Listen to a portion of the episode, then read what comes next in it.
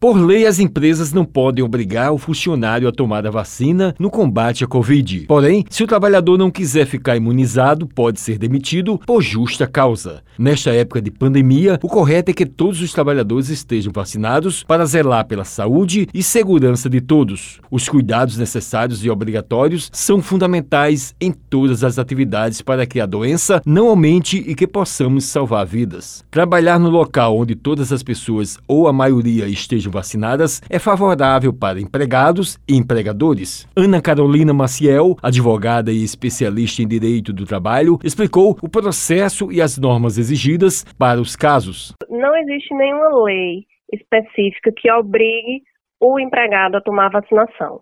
No entanto, existindo um regulamento da empresa disponha sobre a necessidade de tomar a vacina e o empregado se recusa a tomar, aí sim ele pode ser demitido por justa causa. Toda empresa que contrata trabalhadores, ela deve possuir algumas normas internas que elas versam sobre saúde, higiene, segurança do trabalho, que é o PPRA, que é o Programa de Prevenção de Riscos Ambientais. Nesse programa deve conter todos os agentes biológicos, é, vírus, etc., que aquele ambiente pode conter. E tem também o PCMSO, que é o Programa de Controle Médico de Saúde Ocupacional. Existem situações que o motivo está justificado, ele tem uma doença autoimune, é, existe um motivo médico justificável. Não tem como a empresa forçar essa pessoa a tomar.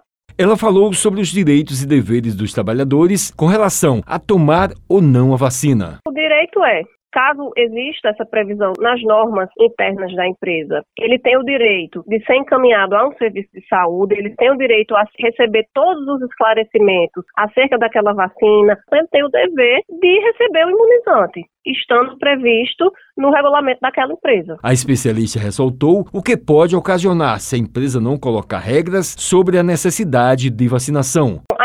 Pode ser autuada pelo Ministério Público do Trabalho, ela pode sofrer inúmeras penalidades administrativas se ela não dispuser nesse programa de controle médico essa necessidade de vacinação, porque as empresas elas são constantemente vigiadas. Se observa que não existe essas regras, sim, a empresa pode sofrer penalidade. Wellington Sérgio para a Rádio Tabajara, emissora da EPC, Empresa Paraibana de Comunicação.